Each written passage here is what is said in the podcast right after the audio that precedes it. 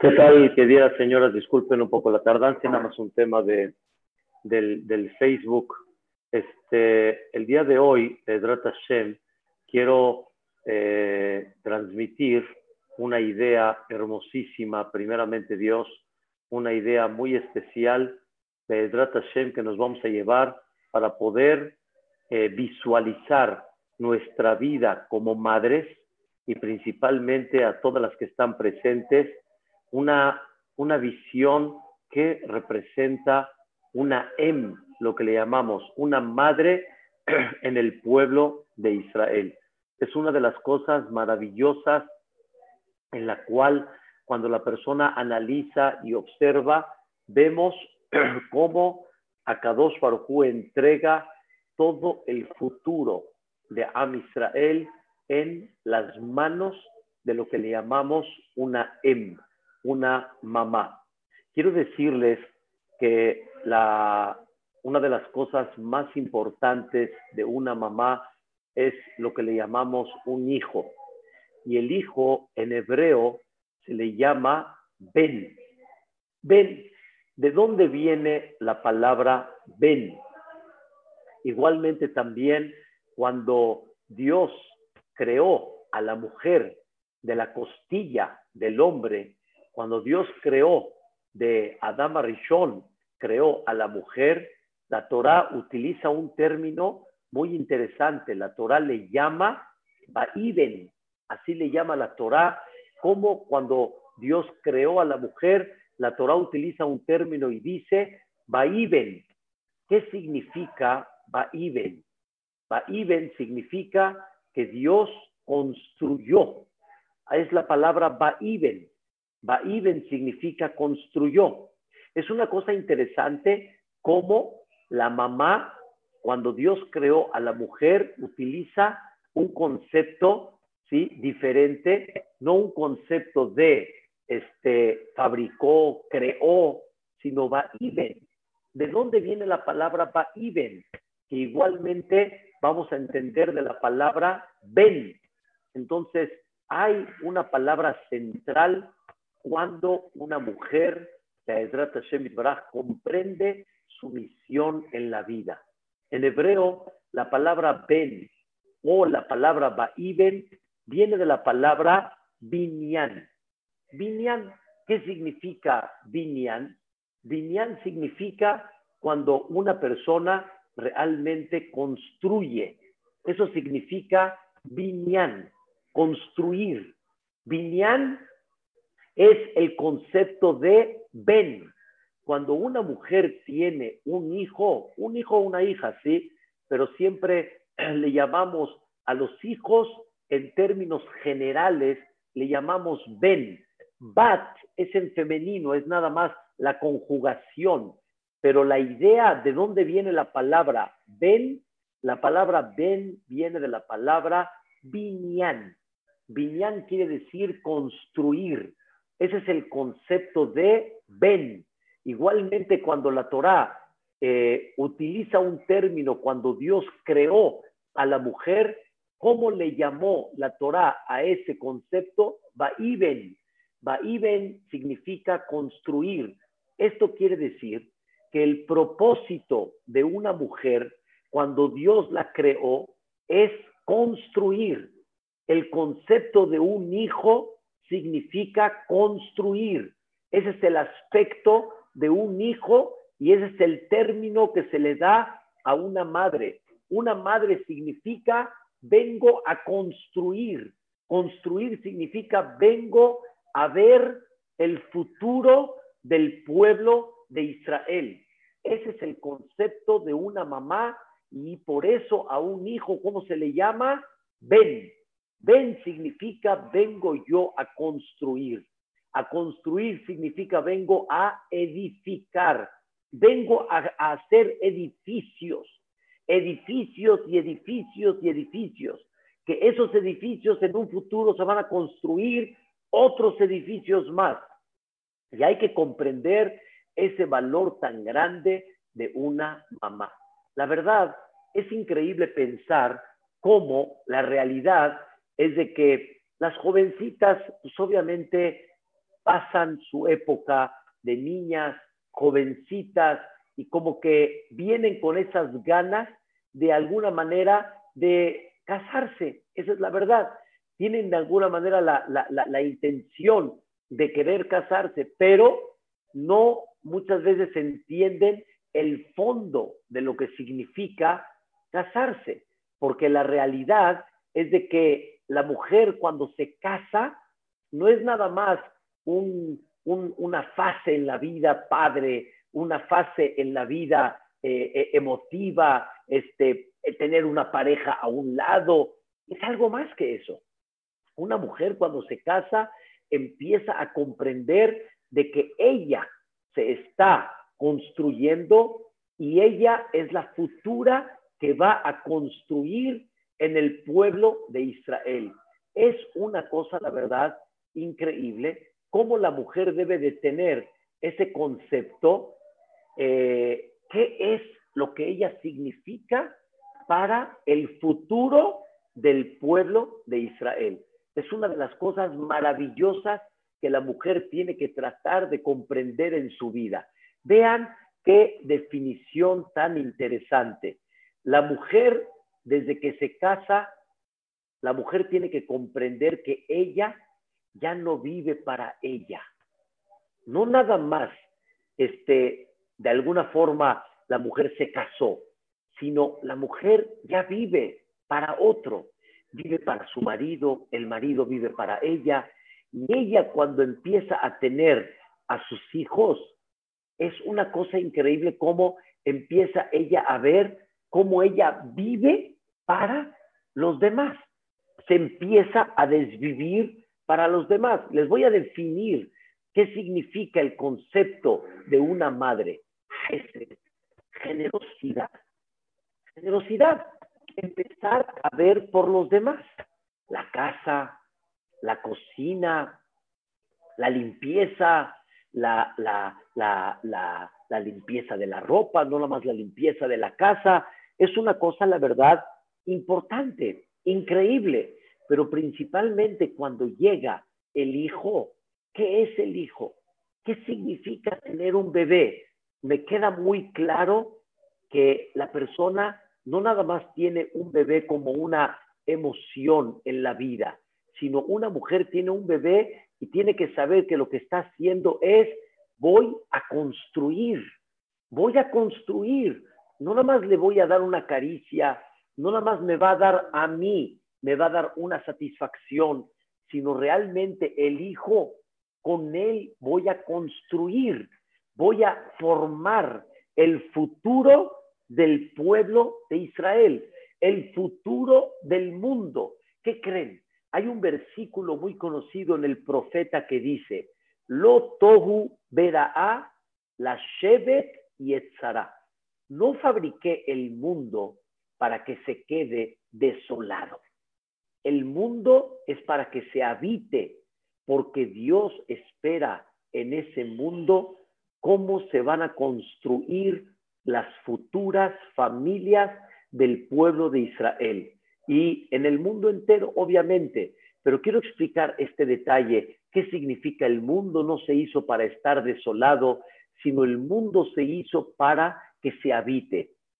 Queridas señoras, todos los animales cuando Dios los creó, como nos cuenta la perashá de la semana pasada, todos los animales fueron creados, escuchen, con un solo propósito, para que exista la especie.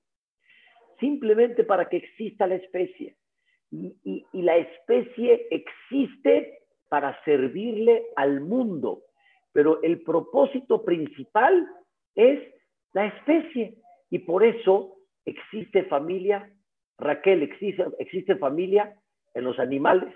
Marido, mujer, primo, cuñado, suegra, suegro. No existe. En los animales no hay familia. No existe el concepto de familia. ¿Qué sí existe? Escuchen qué interesante.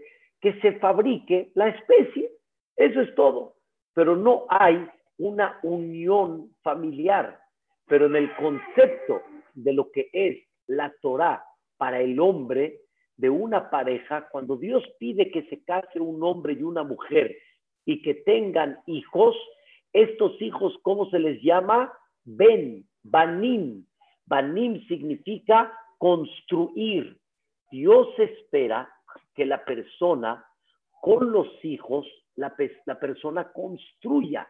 Y por eso hizo a una familia, una familia que los hijos admiren a los papás, que los hijos sientan todo, todos sus ojos en los papás y que los papás vean en esos hijos la futura generación.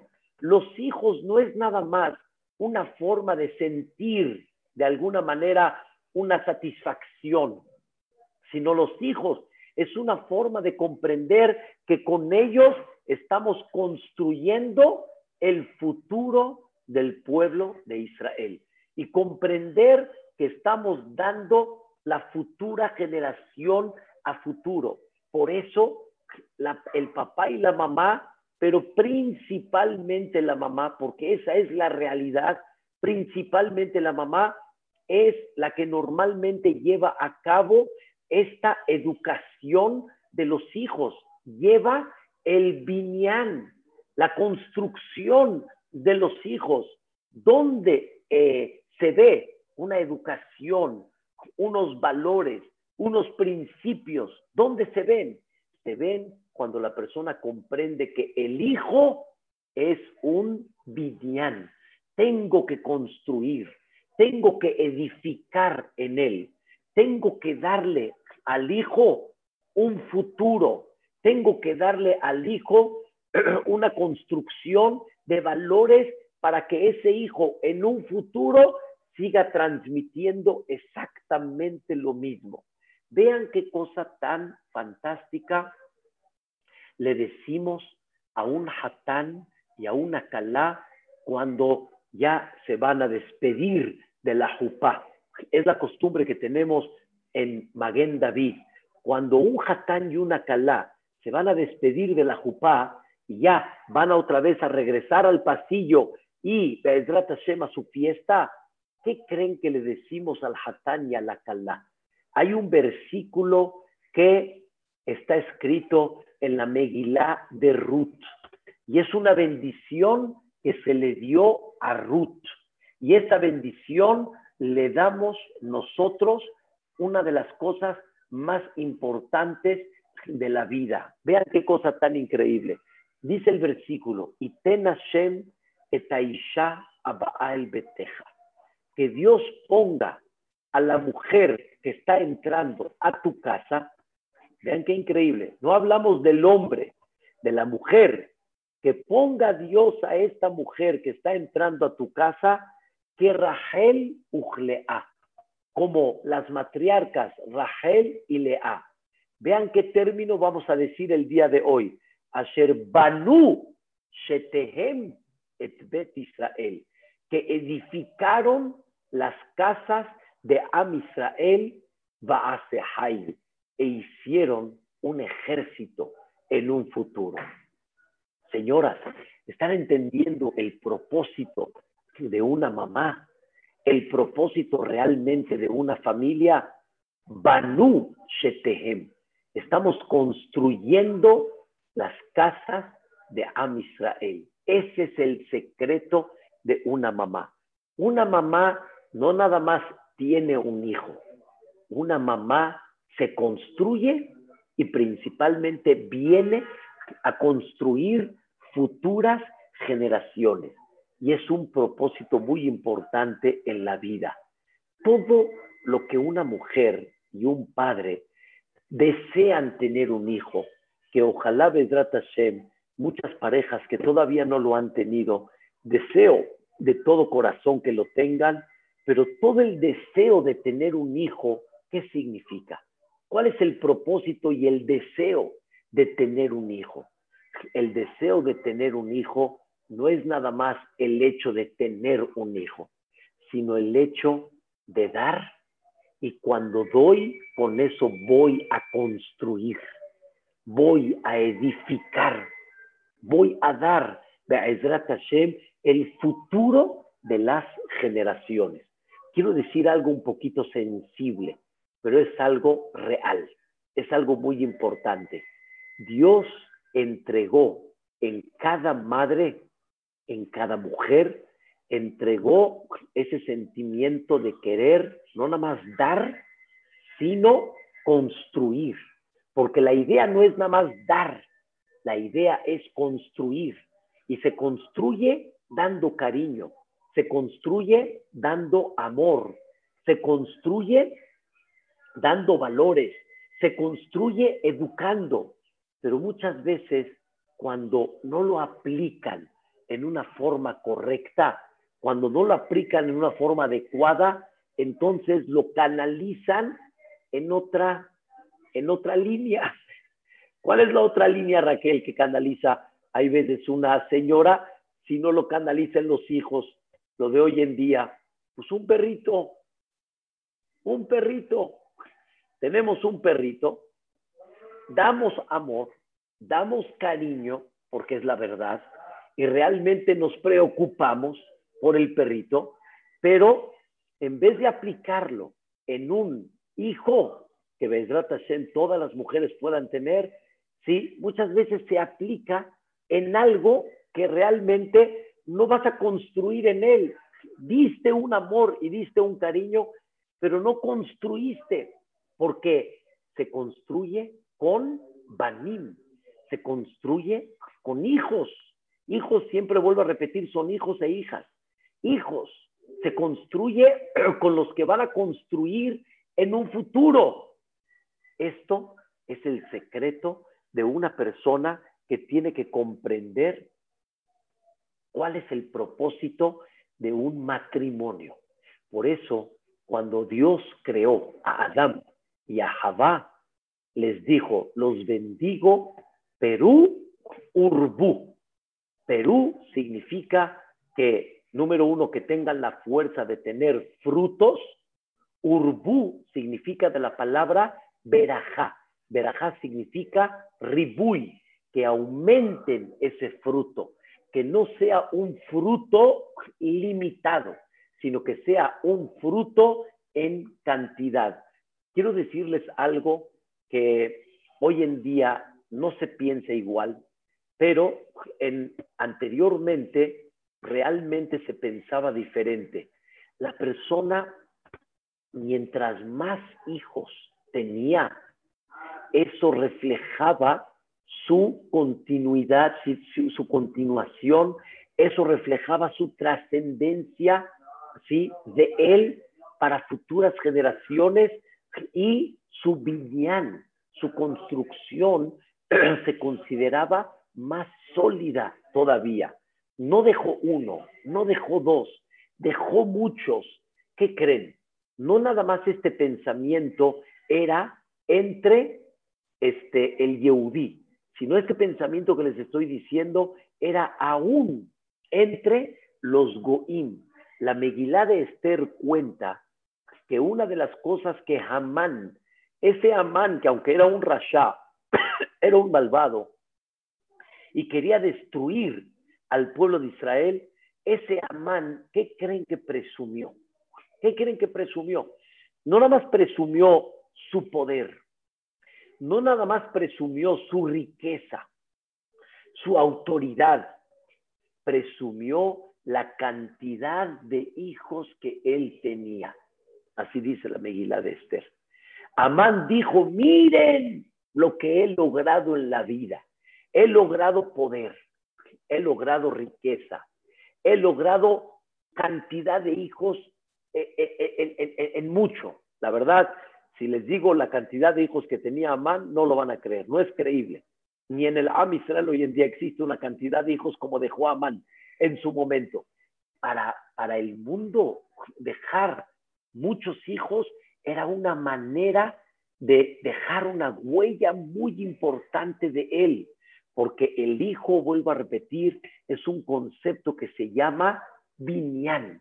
Binyan que significa construir.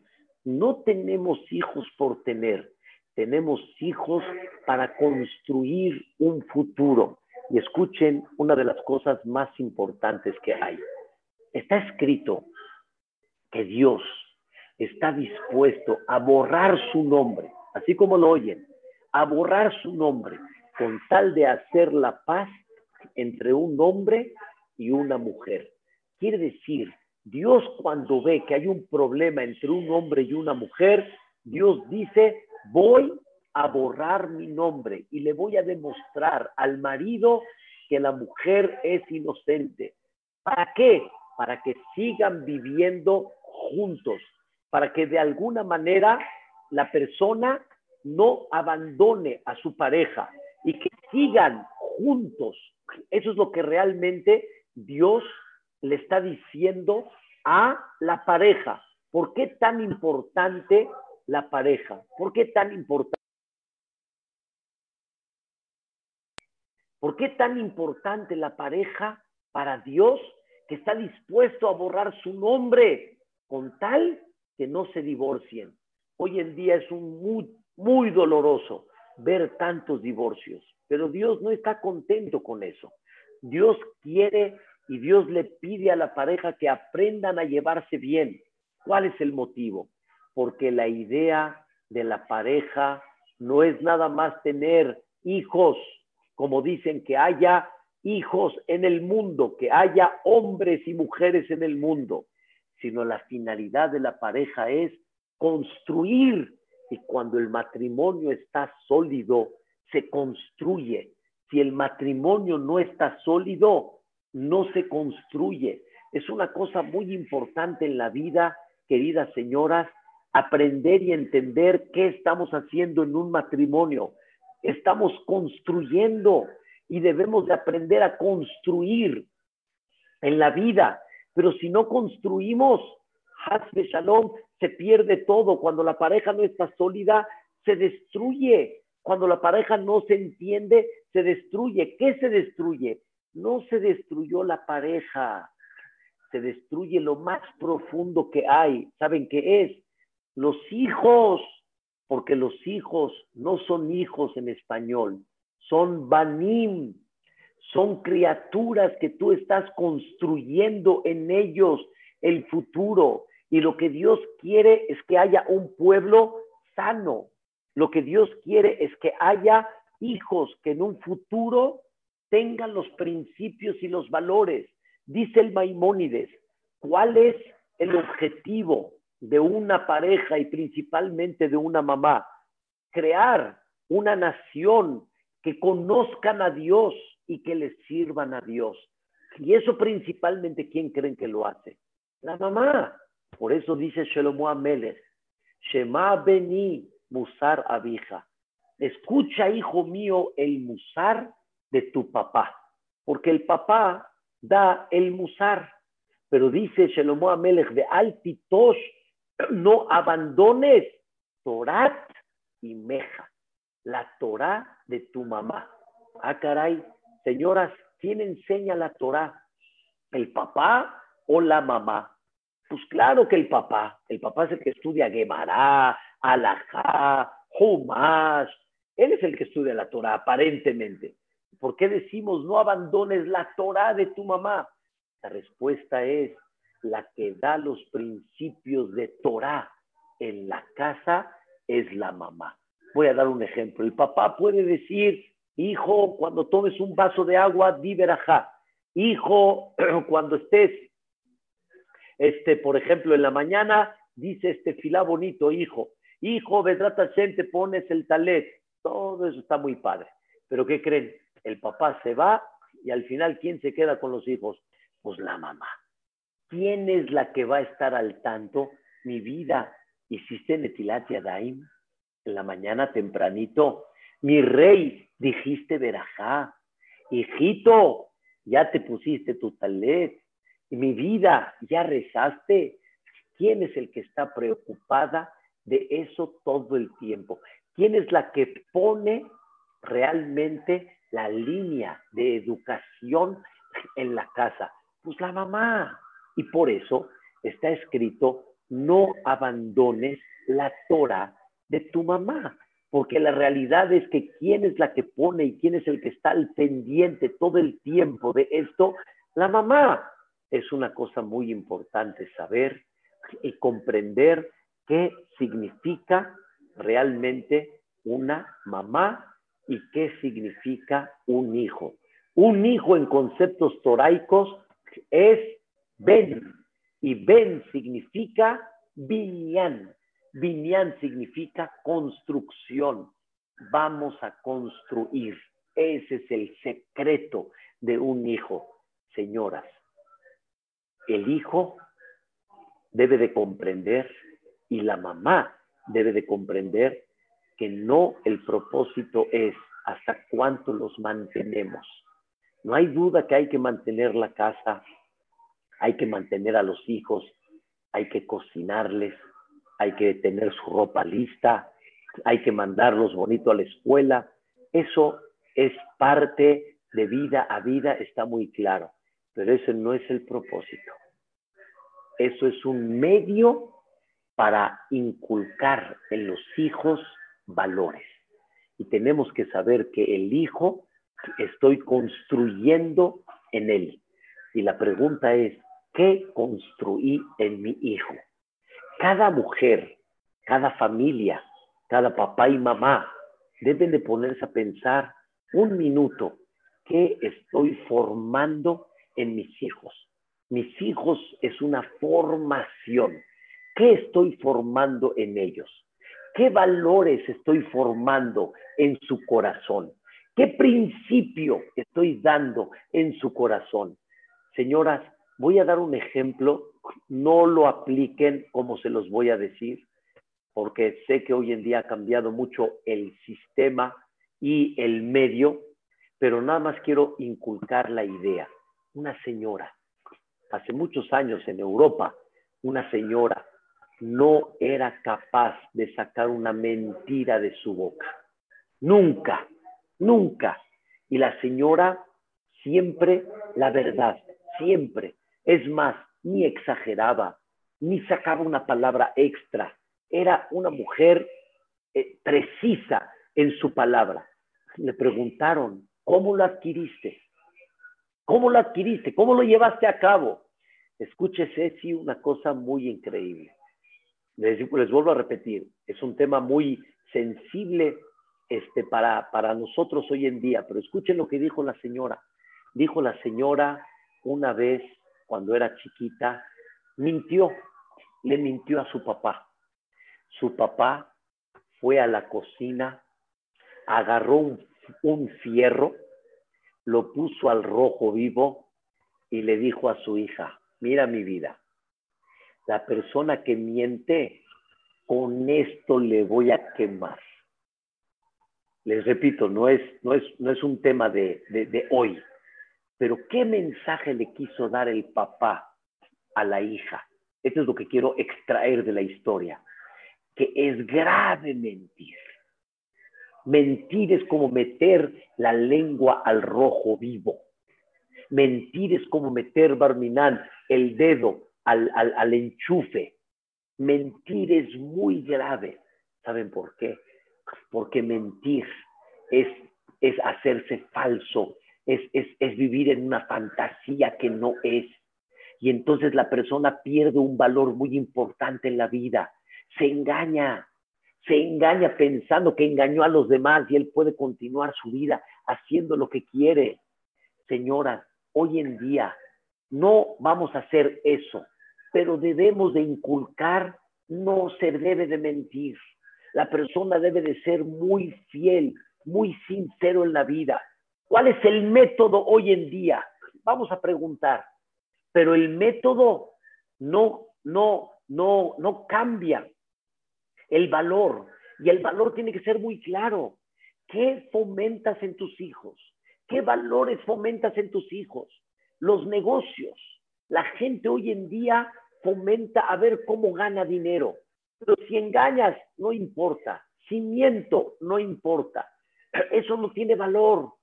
Me dio mucho gusto eh, en hace dos, tres días. Estaba yo viendo mi coche y vi un golpe en el coche. La verdad se me hizo raro. Dije, ¿de dónde? ¿De dónde? ¿De dónde? Ya dije así, Boreolam quiso. Ya, ya lo dejé. De repente el domingo se me acerca el poli y me dice que el señor, el vecino, que la verdad que eh, este, se, dio, se dio una reversa, le dio, él cree que le dio golpe a este coche y que por favor que le hable yo por teléfono, que no puede él vivir con ese sentimiento. Dije, esos son valores, esos son valores. Una persona debe de aprender en la vida a tener valores y no decir, no me vio, me voy, no me vio, vámonos. Eso es vivir una falsedad. Eso es vivir algo no real. ¿Cómo golpeaste el coche de alguien? ¿Cómo no vas a decir la verdad? ¿Cómo no eres honesto? Hasta con los centavos hay que ser honesto.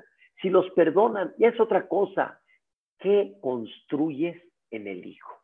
¿Qué valores construyes en el hijo?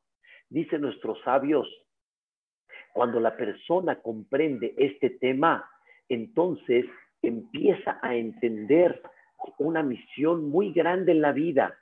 Señoras, si nada más a los hijos hay que mantenerlos, entonces les pones X, les pones tele, les pones juegos, les pones play, les das de comer, ahí está Juanita que los atienda, los mantienes, los mantienes, pero los hijos no quieren ser mantenidos, los hijos quieren ser una formación y esa formación, ¿saben cómo se da? En casa con mucho cariño, con mucho amor. Obviamente me queda muy claro, con gritos, con falta de paciencia, no sirve para nada. Tenemos que aprender a formar con cariño, hablar con los hijos, explicarles los valores en la vida, explicarles todos los conceptos que hay. Cada señora tiene que preguntarse qué formó, qué formó y qué está formando en su familia, porque la persona tiene que aprender que esa formación es el secreto y el futuro de Am Israel, el futuro de las futuras generaciones. Como siempre le dije a mis hijos, en manos de quién vamos a entregar la futura generación. Queridas señoras, ¿en manos de quién? ¿En manos de quién? ¿Con qué valores? ¿Con qué principios? Se construyó una comunidad con mucho sudor. Se construyó una comunidad con valores increíbles. ¿En manos de quién vamos a entregar en un futuro? Es muy importante tenerlo esto muy claro para que las cosas, Edrat Hashem, tengan ese futuro que todas estamos esperando. Y se necesita mucha visión para que Bezrat Hashem lo llevemos a cabo. Una cosa sí quiero decir. A estos hijos que vamos a formar, a esos hijos que estamos formando, estos hijos, queridas señoras, siempre cada uno según su personalidad. No todos somos iguales y hay que aprender a respetar la personalidad de cada uno. Y eso es importante para poder construir. Y hay algo muy importante. Hace muchos años escuché de una persona muy sabia, una persona que ya falleció, alaba Shalom, que cuando se casó su hijo, una persona muy exitosa, una persona con mucho crecimiento espiritual, en sabiduría, su padre le dijo estas palabras, mira mi vida, serás muy jajam, serás muy exitoso, ya te casaste, pero escuchen bien, no dejo de ser tu padre hasta 120 años. Y aunque tú hoy ya te casaste, pero yo seguiré siendo tu padre y yo seguiré viendo tu formación. Y cuando hay algo que vea que no va, cuando hay algo que vea que no esté acorde a los principios que en ti, entonces voy a tener que hablar contigo, hijito. No eres independiente todavía. Tienes un padre.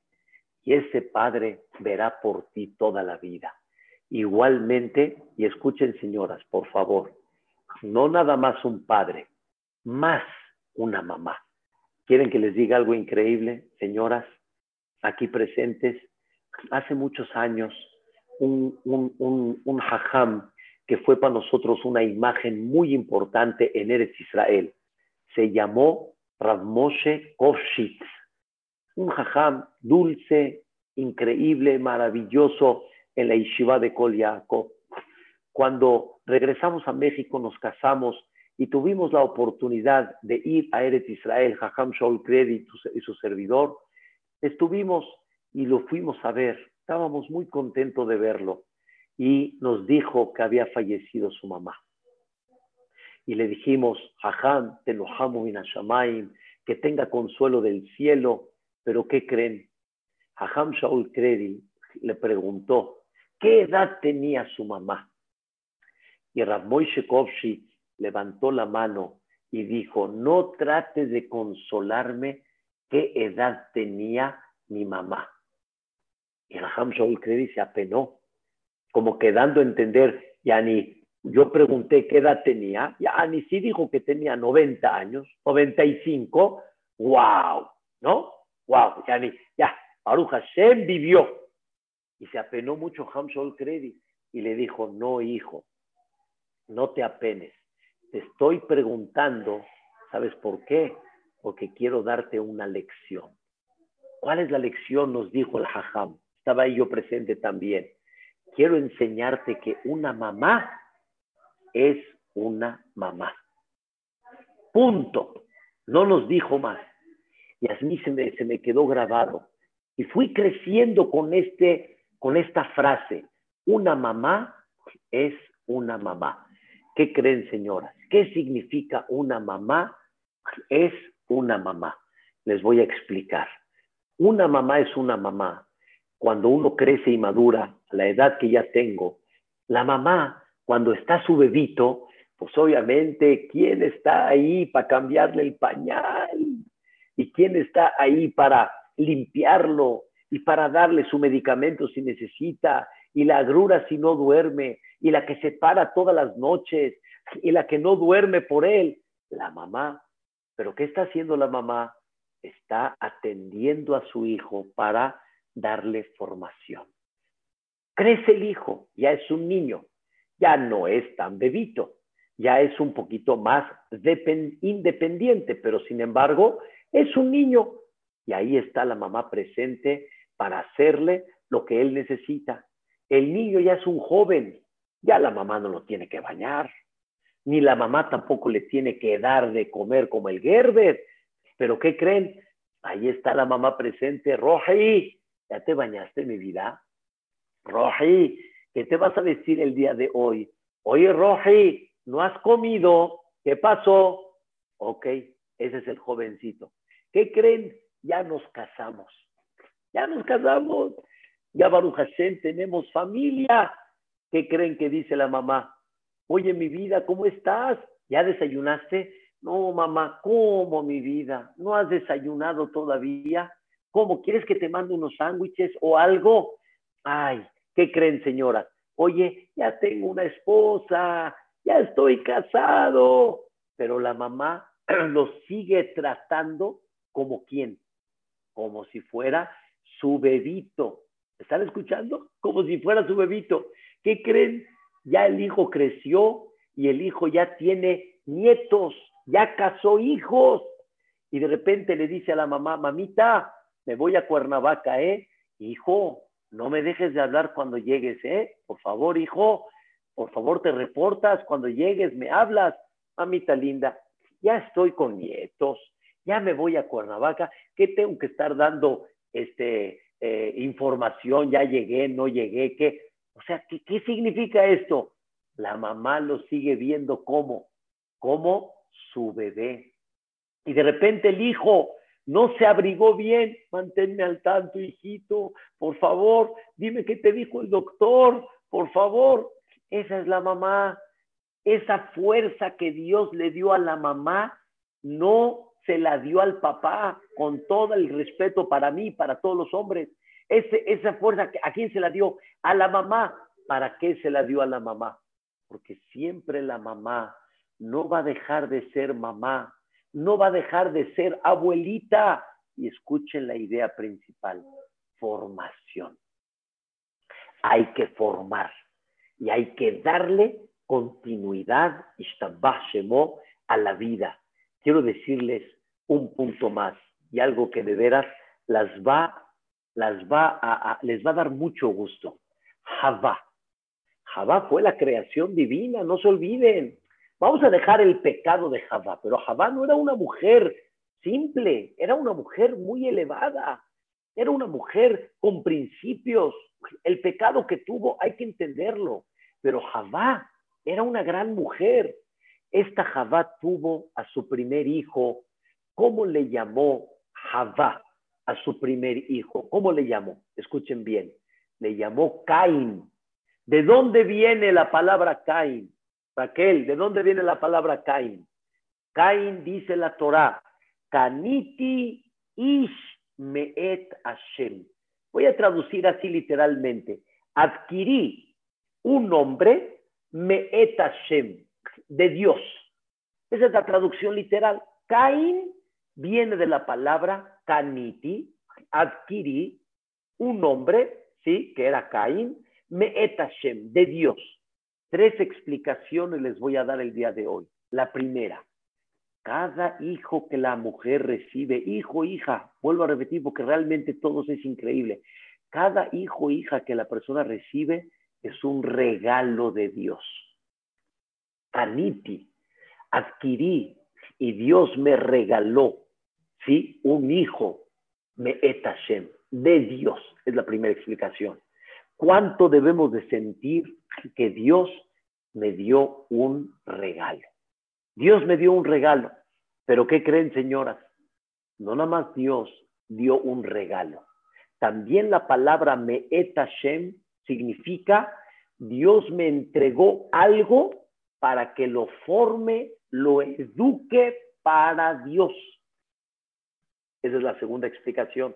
No nada más adquirí, escuchen bien, no nada más adquirí un regalo, sino qué compromiso tengo con ese regalo que Dios me dio. Y yo tengo que sentir que no puedo fallarle a Dios.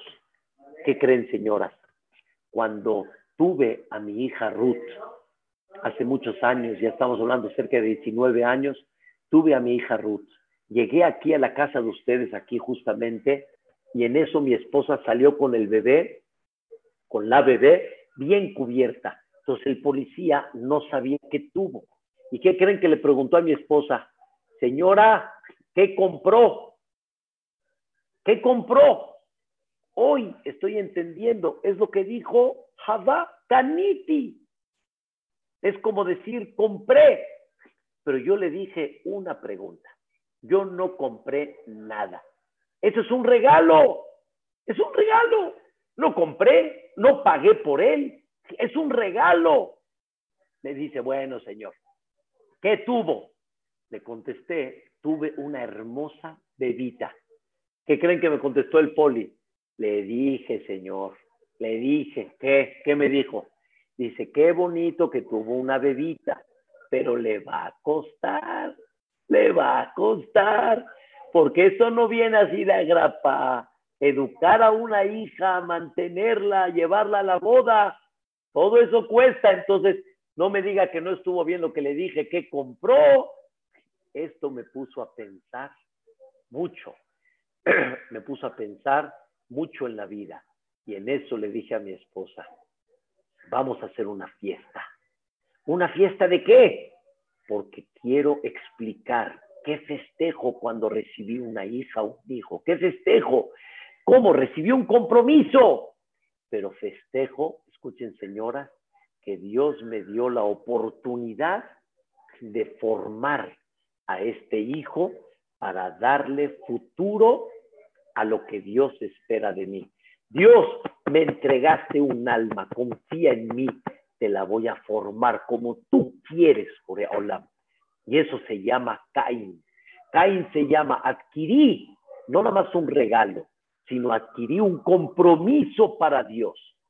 Y número tres, me hice socio de Dios, porque dicen los jajamín, tres socios hay en un hijo, Dios, el papá y la mamá. Al tener un hijo, Dios me hizo su socio y somos tres socios que vamos juntos, Él poniendo el alma y la salud y nosotros como papá y mamá poniendo la formación. Es una cosa maravillosa, es una cosa bellísima lo que estamos viendo el día de hoy. Por eso es importante comprender qué significa una mamá y qué significa el concepto de un hijo que viene de la palabra que viñan, construir, formación, que nunca nos falle formar a nuestros hijos y que sepamos que la formación continúa y que sepamos que a los nietos también les damos formación. Créanmelo, muchas de las señoras aquí presentes que ya tienen nietos, es una maravilla cómo se forman también a los nietos. no hay que dejar de formarlos. Y una cosa, señoras, muy importante. Cada viernes nosotros le cantamos a la mujer. Cada viernes. ¿Qué le cantamos a la mujer, señoras? Le cantamos Eshet Hail Mi Imza. ¿Quién es la mujer virtuosa? ¿Quién es? ¿Quién es? ¿Quién es la mujer virtuosa? Queridas señoras, la mamá de la casa es la mujer virtuosa. ¿Qué dice ahí el versículo? Batah ba lev ba'ala. Quiere decir, el marido confió en ella y por lo tanto el tesoro no faltó. Cuando el marido confía en una mujer, el tesoro no falta. ¿Cuál es el tesoro, queridas señoras? Los hijos. Los hijos son el tesoro. Y es lo que debemos de para de entender el valor tan grande de lo que representa una mamá. Por eso entiendo, ¿sí? Que hay un día que dicen que hay que festejar a las madres, pero yo discuto la verdad. No se le festeja a la mamá un día, se le festeja todos los días. Y por lo menos una vez a la semana nosotros le cantamos a las mamacitas. Eso es todo. Ese es el secreto de la vida. Y ahí es donde vamos a comprender nuestra misión. Que formemos a nuestros hijos, que les demos educación, que les demos valores, que les demos principios y Besrat Hashem, que siempre esas mamás tengan ese concepto de Cain. ¿Cuál? Uno, regalo de Dios. Dos, el encargo que Dios te da. Tres, soy socio de Boreolam en esta gran misión. Que Besrat Hashem podamos comprender este hermoso mensaje y primeramente Dios para toda la vida que Boreolam nos permita ser esa madre que tiene Torat y Meja y esa educación a un futuro. Gracias, señoras, que Dios las bendiga. Besrat Hashem, nos veamos para la próxima, primeramente Dios. Cuídense mucho.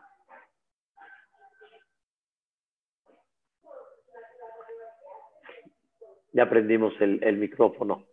Muchísimas gracias, gracias Precioso como siempre.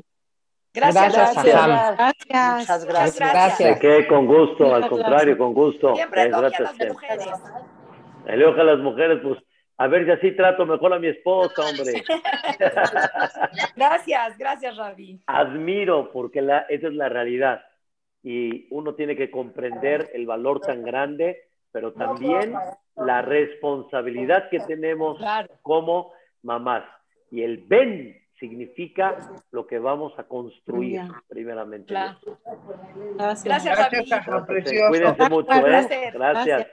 Muchas gracias. Todo lo bueno, Besratas. Gracias, Jajam, precioso. De que con mucho gusto. mucho, gracias. Amén, amén, muchas gracias. Todo lo bueno.